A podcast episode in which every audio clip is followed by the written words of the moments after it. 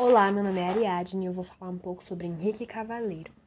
Henrique Campos Cavaleiro foi um desenhista, ilustrador, professor e pintor do século XX, muito importante para o movimento impressionista no Brasil, mas também participou do fauvismo, arte deco e expressionismo. Usava principalmente a técnica de pintura óleo sobre tela, e seu estilo era principalmente formado por retratos, retratos nus, mulheres, vasos de flores e paisagens. Muito influenciado pelo pontilhismo e pelas obras do francês Paul Cézanne. É... Também contribuiu para peri os periódicos Fonfon, Amanhã, O Teatro, O Jornal, Ilustração Brasileira e O Cruzeiro.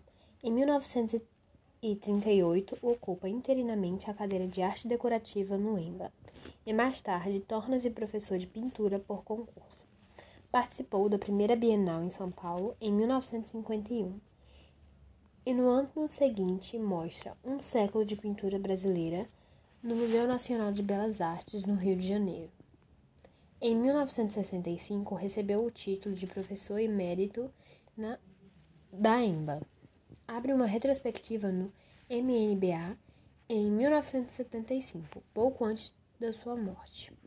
Uma de suas pinturas mais famosas é O Vestido Rosa, com tons de azul e pinceladas impressionistas. Desculpa, tom de azul e rosa. Com pinceladas impressionista, onde utilizou a técnica óleo sobre tela. É isso. Obrigada por ouvir.